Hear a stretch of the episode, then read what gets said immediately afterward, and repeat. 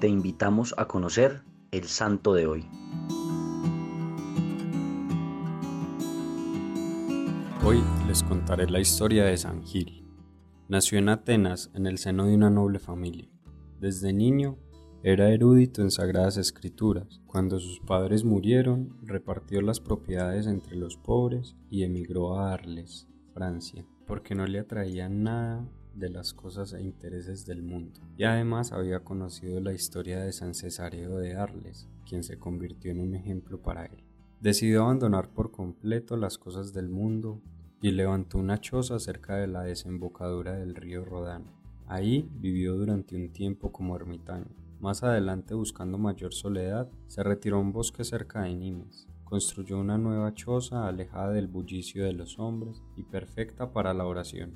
Pero el primer invierno hizo un frío tan intenso y pasó tanta hambre estaba dispuesto a desistir y lo habría hecho de no ser por una sierva que apareció un día por su choza. De ella tomaba leche y además se protegía del frío. Un día la sierva cayó en manos de unos cazadores dirigidos por el rey. Cuando el rey tenía lista la flecha para atravesar al animal, no se percató que justo al lado se encontraba el ermitaño, a quien hirió.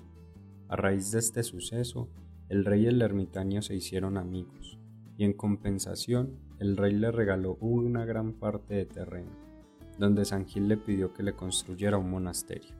Siendo abad del mismo, empezaron a llegar muchos jóvenes gracias a su vida de intensa oración.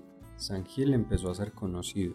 De hecho, Carlomagno le dijo que tenía un pecado inconfesable y le pidió su intercesión para perdonarlo.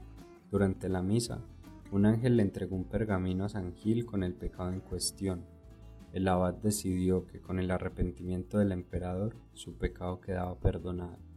Así fue como se inició la creencia de que al invocarle los pecados quedaban perdonados. Hoy se le reconoce como el abogado de los pecadores y de las personas que tienen miedo.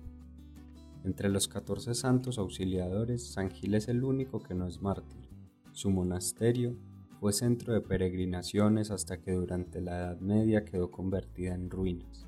Sin embargo, es actualmente una de las etapas del famoso Camino de Santiago, donde los peregrinos piden su ayuda contra el miedo.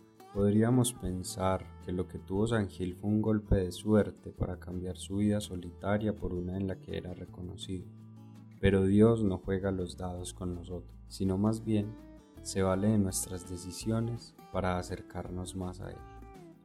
Dios nuestro que llamaste a San Gil para que buscara tu reino en este mundo por la práctica de la caridad perfecta, concédenos que fortalecidos por su intercesión, avancemos por el camino del amor con un espíritu gozoso, así sea. Cristo Rey nuestro, venga tu reino.